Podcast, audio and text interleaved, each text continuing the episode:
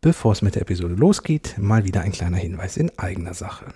Du bist Entwicklerin und hast Bock auf neue Herausforderungen und ein starkes Team?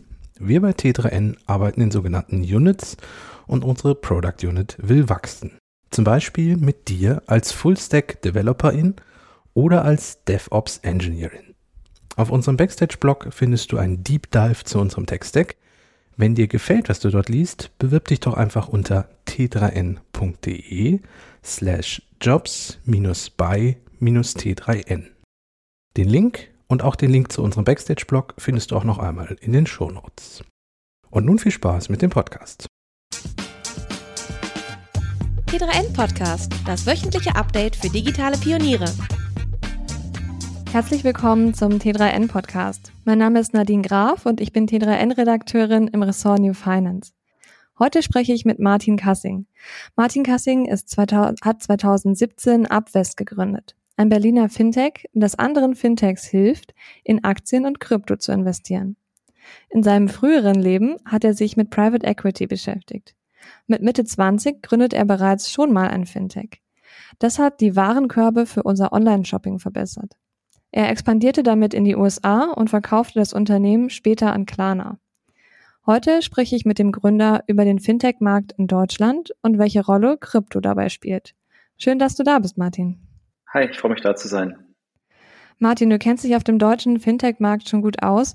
Wie unterscheidet er sich denn vom internationalen Fintech-Markt oder von dem Fintech-Markt in anderen Ländern? Also ich, man kann generell sagen, dass der Fintech-Markt in, in Europa nicht unbedingt kleiner ist als in den USA. Man sieht ja relativ viele große Player auch aus Europa, wie zum Beispiel in Adyen, Klarna, Revolut. Ähm, ich glaube, der Fintech-Markt in Europa ist sehr stark durch, durch die UK, also England, gepusht worden in den letzten, ähm, sag mal, fünf bis zehn Jahren und jetzt auch in den letzten paar Jahren sehr stark durch Berlin. Ähm, also es gibt eine sehr, sehr starke Fintech-Szene auch jetzt äh, mittlerweile in Berlin. Und ich würde sagen, dass es sich gar nicht so stark unterscheidet. Das sieht man unter anderem auch daran, dass die, die großen globalen äh, US-Investoren auch sehr, sehr stark in den europäischen Fintech-Markt investieren. Was treibt denn die Berliner Fintech-Szene gerade so um?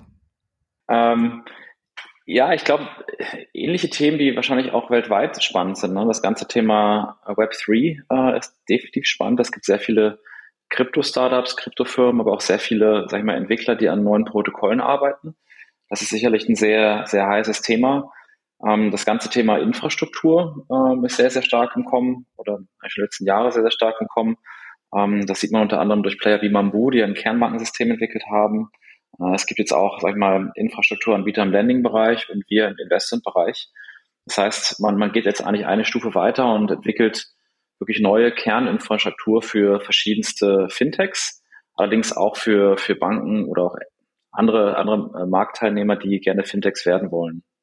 Wie nimmst du denn eigentlich so die Zusammenarbeit oder vielleicht auch nicht Zusammenarbeit unter den Fintechs wahr? Also helfen sich GründerInnen gegenseitig? Kennt man sich? Mag man sich? Oder vielleicht genau das Gegenteil?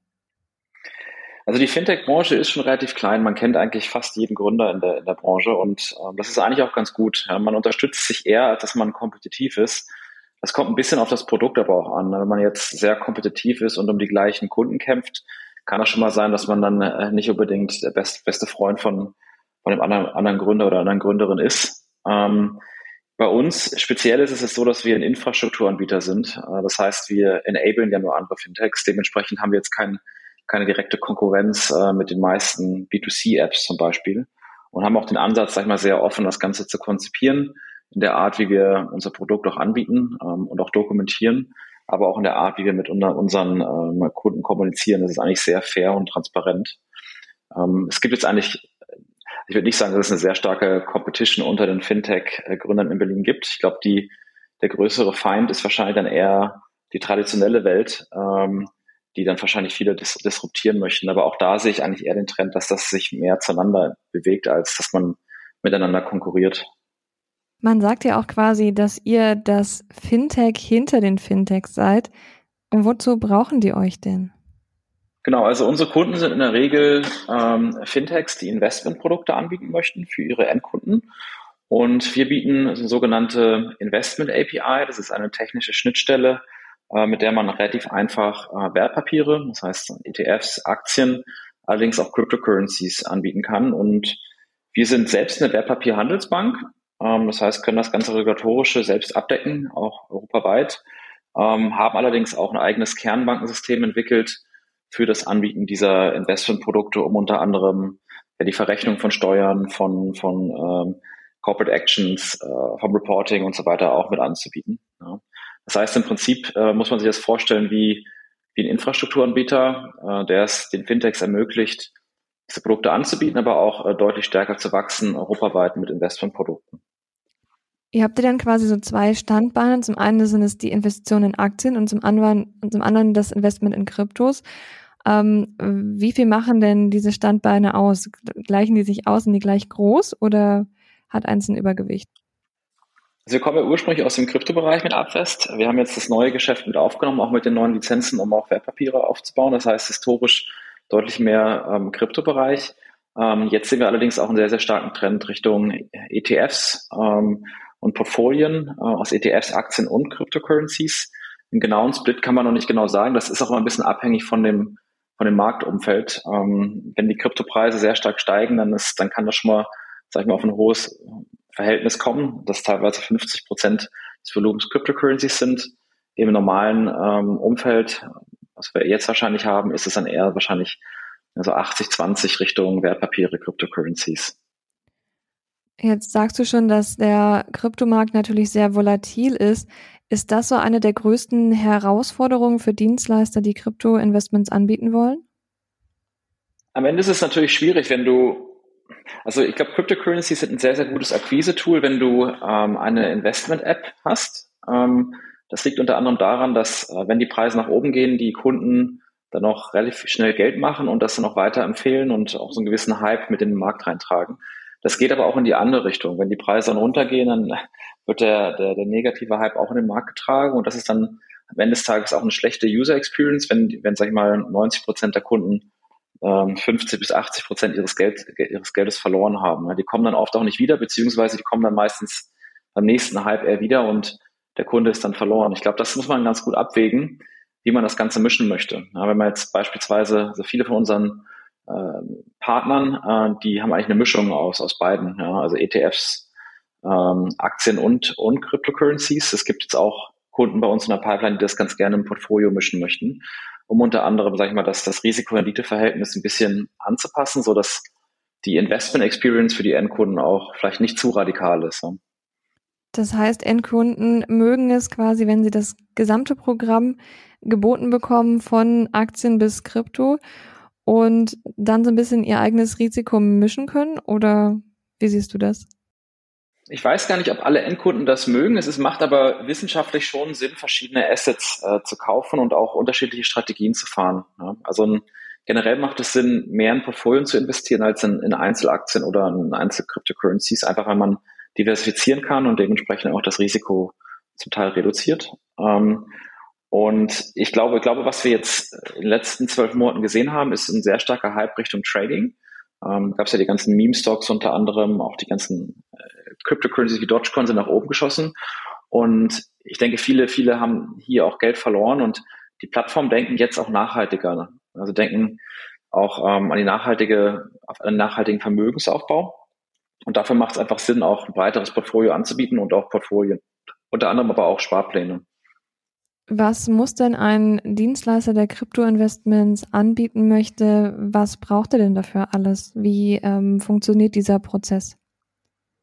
Du meinst jetzt speziell ein Fintech, was mit uns arbeiten wollen würde oder oder ähm, genau dieser generell? Prozess quasi vom Kryptomarkt zum Endkunden.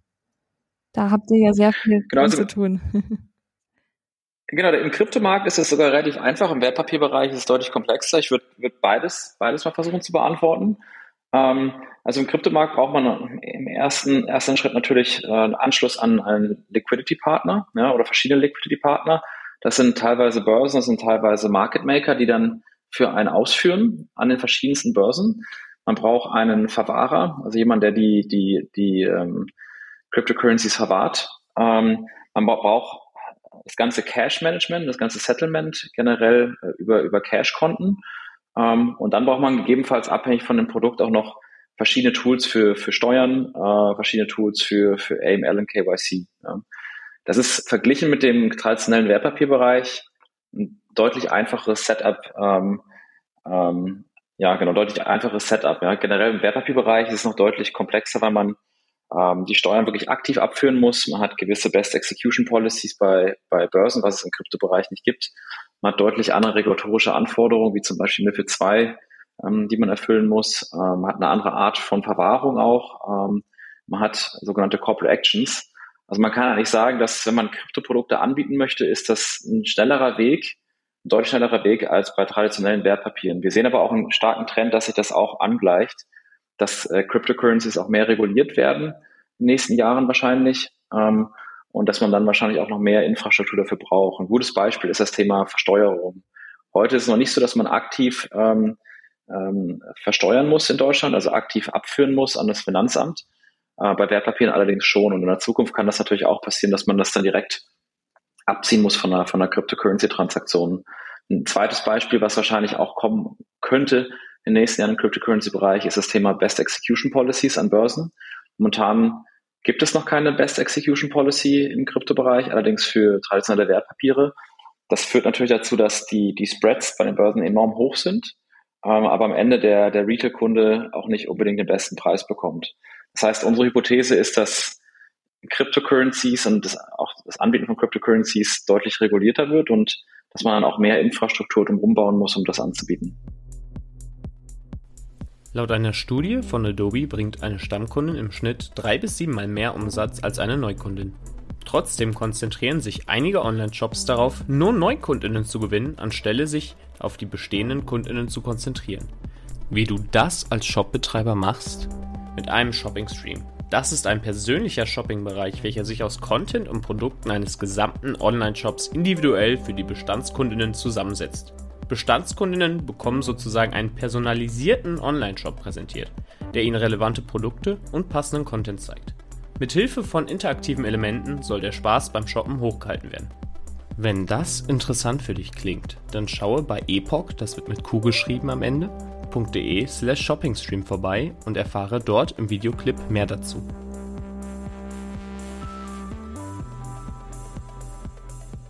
Das war jetzt für jemanden, der äh, sich nicht täglich damit beschäftigt, sehr, sehr viele verschiedene Punkte. Ähm, was ich gelesen habe, dass ihr Ende März äh, das Abwest da ähm, die BaFi-Lizenz für den Wertpapierhandel und aber auch das Krypto-Verwahrgeschäft bekommen hat. Vielleicht gehen wir, greifen wir diesen Punkt mal raus. Was bedeutet denn das mit dem Krypto-Verwahrgeschäft und was ist da jetzt mit der Lizenz für euch passiert? Genau, also wir sind eines der wenigen Institute europaweit, die, die quasi jetzt beides anbieten können. Traditionelle Wertpapiere, allerdings auch Cryptocurrencies über eine technische Schnittstelle, eine Investment API. Und die verschiedensten Lizenzen, die wir uns besorgt haben, ermöglichen uns, an verschiedenste Börsen uns anzuschließen oder auch an verschiedenste Liquidity-Partner ne, über das Finanzkommissionsgeschäft. Wir haben eine Eigenhandelslizenz, das heißt, wir können auch Bruchteile von, von Aktien anbieten, ähm, theoretisch auch 24-7-Handel und die ganze Verwahrung für, für traditionelle Wertpapiere und für, für Cryptocurrencies. Das ist eigentlich ein Riesenvorteil, weil du als, als Fintech oder generell als, als App mit Users und Cash, die mit uns zusammenarbeiten möchten, ähm, die, die müssen eigentlich mit einer API sprechen. Ja, die kriegen die ganzen Lizenzen auf unserer Seite äh, und bekommen aber auch die ganze Technologie sozusagen, um, um traditionelle Wertpapiere anzubieten und Cryptocurrencies, was es dann für die deutlich vereinfacht. Das heißt, als Fintech muss ich da eigentlich gar nicht so viel beachten, weil ihr haltet die Lizenzen oder Abwest hält, hält die Lizenzen und wenn irgendwas schiefgehen sollte, dann ist Abwest auch äh, derjenige Part, der mit der BaFin interagiert. Ist das richtig? Genau, also wir haben die Verantwortung gegenüber der BaFin. Es gibt auch Kunden, die selbst Lizenzen haben und uns trotzdem nutzen wollen, ähm, um unter anderem das ganze Management an die Börsen oder an die Verwahrer äh, zu organisieren. Ähm, dann ist es trotzdem so, dass die Verantwortung zum Teil bei uns liegt. Also grob, grob, grob kann man sagen, dass wir schon die Verantwortung für, für das ganze Regulatorische ähm, tragen als Abwest. Das klingt nach ziemlich viel Verantwortung. Ist das was, was dich manchmal schlecht schlafen lässt oder ähm, ist das eigentlich gar nicht so ein, so ein großes Ding? Ich glaube, es ist gar nicht so ein großes Ding, wenn man das richtige Team hat und einen richtigen Fokus drauf liegt. Wir haben ein relativ starkes ähm, Banking-Team, das heißt ähm, erfahrene Leute, die das vorher schon gemacht haben. Auch unsere beiden Geschäftsleiter ähm, kommen aus, aus der Firma, die haben wir jetzt gar nicht extern bezogen und die haben das eigentlich die letzten 20 Jahre schon gemacht und auch ein sehr, sehr starkes Team auf der Compliance, Risiko, aber auch ähm, rechtlichen Seite aufgebaut. Ähm, ich glaube, man muss halt schauen, dass man ähm, das Wachstum gut stemmen kann und ähm, die richtigen Schritte zum richtigen Zeitpunkt geht, ähm, so dass man vielleicht nicht immer nur was nachziehen muss, sondern dass man schon vorausschauend denkt ähm, in, in, ähm, in den Kundenanfragen. Ähm, Wie groß ist denn euer Team und worauf achtet ihr, ähm, wenn ihr neue Mitarbeiter einstellt? Wir sind mittlerweile um die 100 äh, Mitarbeiter. Ja, wir achten eigentlich darauf, dass die, die Leute, die wir einstellen, im ersten Schritt eine sehr starke Passion fürs Produkt haben, das Produkt zum Teil auch verstehen oder, oder sich ganz gerne einlesen möchten. Das ist sehr wichtig. Wir haben eine sehr starke Mission bei Upvest, ähm, den, den, den Markt zu demokratisieren und wirklich Access zu Investmentprodukten für, für jede Plattform zu ermöglichen. Und es ist sehr wichtig, dass die, dass die Mitarbeiter sich dafür begeistern. Ähm, des Weiteren äh, ist es auch wichtig, dadurch, dass wir sehr, dass wir eine sehr hohe Nachfrage nach unserem Produkt haben, dass wir ähm, die Fehlerwahrscheinlichkeit reduzieren. Das heißt, wir holen oft auch mit, äh, Mitarbeiter, die sich das schon mal vorher gemacht haben, ähm, bei anderen Fintechs oder auch bei traditionellen Banken, so dass sie die richtigen Fragen frühzeitig stellen und auch frühzeitig die richtigen Teams aufbauen können, damit wir äh, vor der Welle sozusagen sind, wenn äh, wenn, wenn die Nachfrage noch umgesetzt wird. Und das Dritte, äh, wir haben gewisse kulturelle Werte, die wir auch sehr ernst nehmen und die auch im Interviewprozess checken, die dann sozusagen äh, in, in, in die DNA mit reinspielen. Ja, wir nennen bei uns intern auch die Mitarbeiter Avengers, die dann sozusagen auch die kulturellen Werte widerspiegeln und auch weitertragen und erweitern. Wenn bei euch das Team so, so wichtig ist, gibt es irgendwelche Dinge, die ihr jetzt gerade während der Pandemie gemacht habt, um so den Teamzusammenhalt zu stärken? Also auch diese Gemeinschaft unter den Avengers?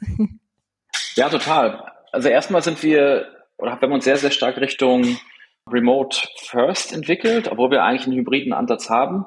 Ähm, ist es doch so, dass wir das Wachstum am, am, Personal gar nicht hätten stemmen können, wenn wir jetzt zum Beispiel nur vor Ort eingestellt hätten. Ähm, das heißt, wir haben sehr, sehr viele Mitarbeiter, die auch gar nicht in Berlin sitzen. Das funktioniert auch sehr, sehr gut. Und eine Herausforderung war, die zusammenzuhalten. Und wir haben letztes Jahr unter anderem ein Abfest, also ein Abfestival organisiert, wo wir alle Mitarbeiter einfliegen lassen haben nach Berlin für eine ganze Woche, hatten dann verschiedene Workshops von den verschiedenen Teams, hatten teilweise auch Präsentationen zu bestimmten Themenbereichen, auch Experten, die präsentiert haben, aber natürlich auch Teambonding-Mastern, äh, wie zum Beispiel zusammen auf dem Boot fahren, äh, Sport zusammen machen, aber auch natürlich Partys am Abend. Wie ist es denn, ihr habt äh, oder Abwest hat schon über 20 Millionen Euro eingesammelt äh, von verschiedenen InvestorInnen. Wofür habt ihr das meiste ausgegeben? Ist da auch viel in Personal geflossen oder war es eher die ähm, ja, technische Seite, die ihr damit gefüttert habt? Also es ist 90 Prozent Personal bei uns. Genau, also die, die Hauptkosten bei uns sind Personal, um das Produkt zu bauen, allerdings auch um, um, um ähm, die, die Bank äh, aufzubauen. Ja. Hm, die Bank aufbauen, damit meinst du vor allem das Erwerben von den Lizenzen? Ja, Personal. Ne? Am Ende ist es ja so, die Firma besteht ja nur aus Mitarbeitern ähm, und die Lizenzen, die, die kosten in dem Sinne ja kein Geld, sondern ähm, das, äh, was, was man erfüllen muss, um diese Lizenzen zu bekommen. Und das sind meistens Anforderungen ans Personal, gewisse Prozesse, die man intern vor, vorhalten muss, ähm, die aber auch wieder von, von äh, Menschen umgesetzt werden müssen. Ne? Deswegen ist unsere Hauptkostenposition eigentlich äh, Personal.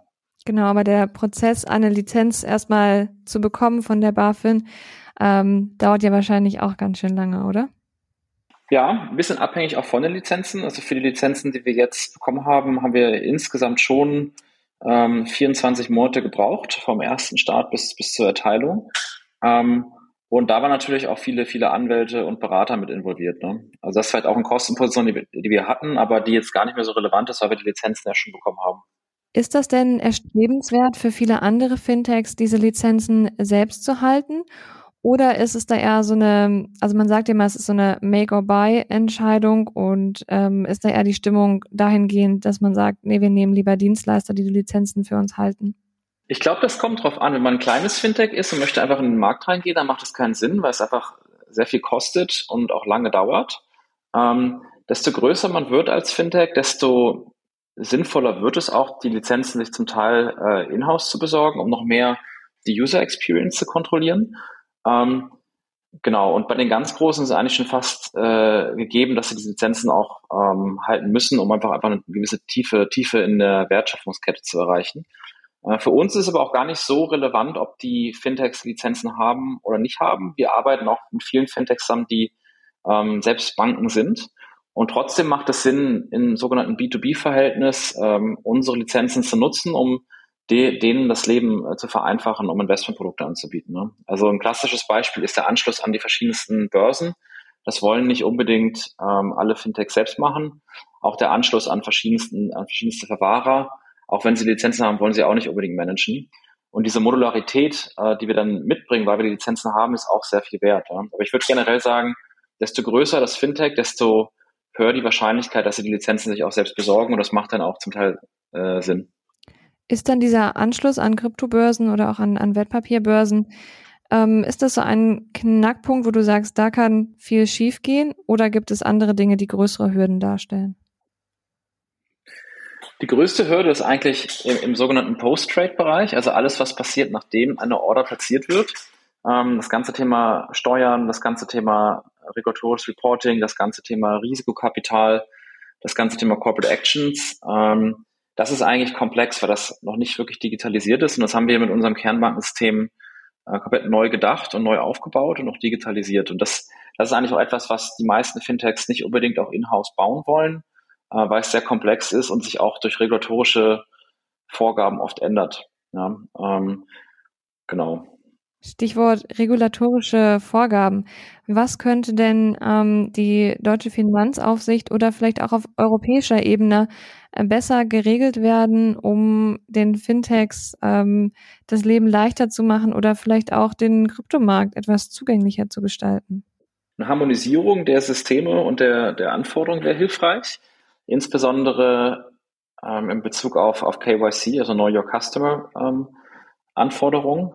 In Deutschland hat man immer noch einen sogenannten Video-Ident. Äh, Ident. Das heißt, man muss sich wirklich hinsetzen und ähm, in einem Video sich selbst bestätigen.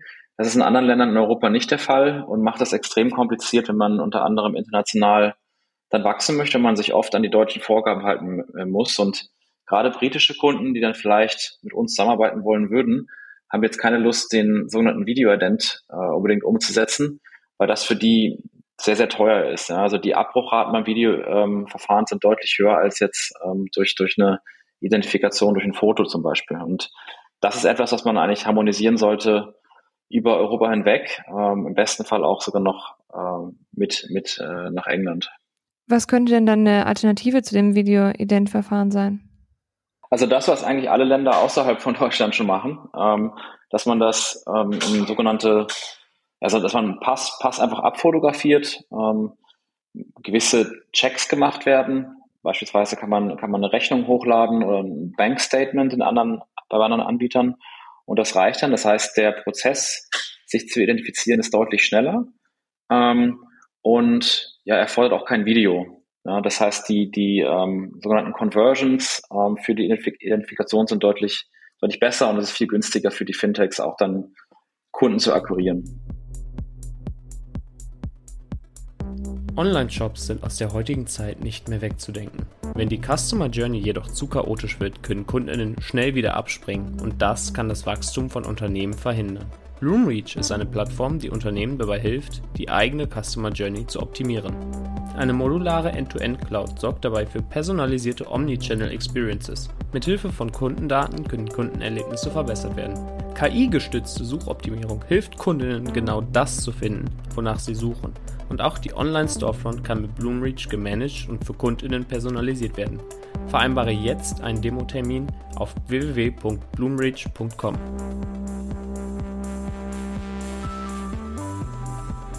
Jetzt gibt es ja aber nicht umsonst diese ganzen KYC-Auflagen und ähm, die Identifikation. Kann das auch sein, dass wenn man die Prozesse vereinfacht, da drunter dann ähm, wieder der Schutz der Kunden ähm, leidet? Also man sieht das nicht unbedingt im Ausland. Ne? Ähm, Deutschland ist wirklich sehr speziell mit dem Video-Ident. Ähm, ist eigentlich eines der wenigen Länder weltweit, die das anbieten. Und Ich habe jetzt keine offiziellen Statistiken, aber ich, ich glaube sogar, dass ähm, andere Anbieter, die jetzt primär auf ähm, Identifikation durch, durch äh, Reisepässe oder durch Rechnung jetzt nicht unbedingt eine höhere Fraud Rate haben. Die nutzen auch viel Machine Learning und, und AI-Mechanismen, um das doch zu prüfen.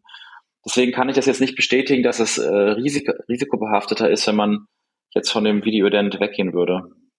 Wo liegt denn, ähm, also man hört ja vor allem aus dem Kryptomarkt immer, dass sehr viele Scammer unterwegs sind.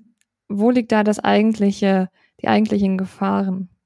Also im Kryptobereich gibt es mehrere Risiken, ist ja noch ein sehr junger Markt. Ein Risiko ist sicherlich das Preisrisiko, dass die Preise wirklich innerhalb von ein paar Tagen 40, 50 Prozent einbrechen können, aber auch andersrum 40, äh, 50 Prozent nach oben gehen können oder sogar noch mehr. Ähm, das ist ein Risiko, das muss einem bewusst sein, die Volatilität. Das zweite Risiko ist oft das sogenannte Private Key Management. das heißt, ähm, die Verwahrung von, von Kryptowerten werden natürlich durch Verschlüsselung noch sichergestellt und oft ist es für den einzelnen User nicht so einfach, diese Verschlüsselung äh, sinnvoll zu nutzen oder die vergessen teilweise ihre, ihre Schlüssel und verlieren dadurch ihr Geld. Das ist ein sehr hohes Risiko, deswegen sieht man auch viele Verwahrer, ähm, die da ja, sehr gute Te Sicherheitstechnologie für entwickelt haben. Und das Dritte, was oft auch ein bisschen schwierig ist, ist, dass man äh, nicht immer genau weiß, woher das ähm, Geld oder woher die Cryptocurrencies kommen.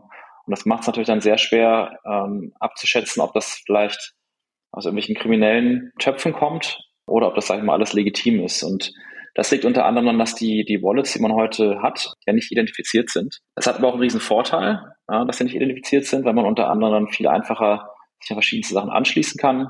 Hat aber auch natürlich den Nachteil, dass es nicht, nicht zu kontrollieren ist in dem Sinne für, für den Staat. Um, und man kann natürlich jetzt auch nicht unbedingt Einfluss nehmen auf, auf die Versteuerung, beziehungsweise auf, man kann die Transaktion nicht, nicht wirklich stoppen. Ja. Das, das ist sicherlich ein Risiko für den Staat und gegebenenfalls auch für die Marktteilnehmer, weil sie in Sachen involviert werden, von dem sie gar nichts genau wissen. Was braucht es dann dafür, dass der Kryptomarkt zugänglicher und vor allem auch sicherer wird für die Endkunden? Ich glaube, es ist wichtig, dass man einen gewissen Standard äh, in der Regulierung bekommt, der jetzt aber nicht exakt der gleiche Standard ist wie, wie im Wertpapierbereich, weil man dadurch natürlich auch viele Chancen verbieten würde. Gerade das Thema Identifikation von verschiedenen Wallets ist, ist sehr komplex. Ja, wenn man immer quasi davon ausgehen muss, dass das Wallet, von dem Kryptowährungen geschickt wurden, identifiziert sein muss, dann ist es teilweise unmöglich, ja, weil, die, weil es verschiedene Wallets schon gibt in dem Markt. Der Markt ist ja sehr, sehr stark explodiert und man kann das gar nicht unbedingt alles nachziehen. Deswegen muss man irgendwie einen Mittelweg finden. Ja. Also ich glaube, was mittelfristig gut wäre, ist mehr institutionelle äh, Player in den Markt reinzulassen, um unter anderem auch die, die Liquidität an den Börsen zu optimieren, ja, um unter anderem auch zum, zum Teil in so eine Best Execution Policy zu gehen. Äh, momentan ist es so, dass, wie auch schon am Anfang erwähnt, die, die äh, meisten Broker oder auch, auch Börsen sehr hohe Marge verdienen ähm, und der Endkunde eigentlich gar nicht weiß, was ist jetzt eigentlich der beste Preis gewesen. Und ich glaube, das ist mittelfristig dann schon schon unfair. Wir reden hier wirklich von 200, 300 Basispunkten. Obwohl das natürlich sehr, sehr lukrativ ist für die meisten Börsen, ist das für den Endkunden nicht unbedingt das Beste. Das ist sicherlich etwas, was man verändern könnte. Ich glaube, es, es wäre auch hilfreich, die Endkunden aufmerksam zu machen auf das Risiko sozusagen, was sie eingehen. Das hat man im traditionellen Wertpapierbereich mit MIFID 2 Regeln. Ich könnte mir vorstellen, das macht auch Sinn im, im Cryptocurrency-Bereich. Ja, genau. Aber am Ende des Tages muss aber trotzdem jeder individuell entscheiden, welches Investment er macht und welches Risiko er eingehen möchte. Ich glaube nur, dass mit diesen beiden Mechanismen, also dass man quasi mehr Informationen bereitstellt und vielleicht auch gewisse Best Execution Policies an Börsen garantieren muss, ähm, kann man den, kann man den, den Endkunden ein bisschen, bisschen besser guiden und auch vielleicht schützen. Wen siehst du da in der Pflicht, wenn du sagst, wir brauchen mehr Bildung für die, für den einzelnen Anleger? Sind es wirklich die Anbieter von Kryptodienstleistungen, die da, ähm, ich sag mal, für mehr Bildung, für mehr Aufklärung sorgen sollten oder vielleicht ganz andere Stellen? Ich glaube, es dauert sehr lange, den, den Endkunden aufzuklären. Das war auch schon sehr komplex im Wertpapierbereich, beziehungsweise hat es auch gar nicht so stark funktioniert in Deutschland. Wir haben immer noch eine sehr niedrige Investmentquote, weil viele sich immer noch nicht rantrauen an das Instrument. Ich glaube eher an Automatisierung, ähm, dass es verschiedene Plattformen gibt, die äh, für die Kunden das beste Interesse haben. Ja, also die die Kosten reduzieren, ähm, diversifiziert Sachen anbieten ähm, so dass man quasi auf Knopfdruck ein gutes Investmentprodukt bekommt und das Investmentprodukt dann auch ähm, individuell angepasst werden kann für den Retail-Kunden, unter anderem durch Technologie. Ich glaube, das ist wahrscheinlich sinnvoller, als äh, die Kunden zu, zu educaten, weil der Markt dreht sich so schnell und ist auch so komplex. Ähm, ich glaube, nicht jeder kann sozusagen den ganzen Markt studieren und dann Experte werden. Ich glaube, das ist eher die Aufgabe von Plattformen, dass die, dass sie ein gutes Produkt anbieten, was, sag ich mal, das Risiko-Rendite-Profil für ihre Endkunden automatisiert optimiert. Ja, genau. Der Markt dreht sich auf jeden Fall sehr schnell. Was glaubst du denn, kommt in den nächsten drei bis fünf Jahren so im Kryptomarkt auf uns zu? Also im Kryptomarkt, es, es fließt enorm viel Geld in den Kryptomarkt momentan. Das heißt, da wird viel Infrastruktur gebaut. Ähm, ich vermute, dass es sehr viele, es, es, es, der NFT-Markt ist, glaube ich, noch sehr am Anfang. Ist momentan ja eigentlich eher so eine Art Kunst, Branding-Markt. Ähm, ich glaube, es wird auch noch andere Use Cases geben im NFT-Markt um unter anderem gewisse Assets im Metaverse dann auch einfacher handelbar zu machen. Also da wird es wahrscheinlich Börsen geben, die es einfacher handelbar machen. Ähm, da wird es wahrscheinlich noch ganz andere Assets geben, die man in so eine NFT-Struktur reinpacken könnte. Vielleicht sowas wie Lizenzen, ähm, Software, äh, gegebenenfalls langfristig sogar ähm, reale Wertgegenstände, die dann irgendwie dupliziert werden auf, auf der Blockchain. Ich glaube, dass der, der Kryptomarkt deutlich reguliert wird, ähm, unter anderem auch, weil er so stark wächst und systemkritisch geworden ist, oder systemkritisch wird in den nächsten Jahren für verschiedene Regierungen. Genau, das sind so die beiden großen Trends. Also ich glaube NFTs, NFT Liquidity mit verschiedenen Use Cases und mehr Regulierung für die traditionellen Cryptocurrencies, äh, die es momentan gibt. Was bedeuten denn diese beiden Punkte dann für Fintechs und gerade für Fintechs in Deutschland?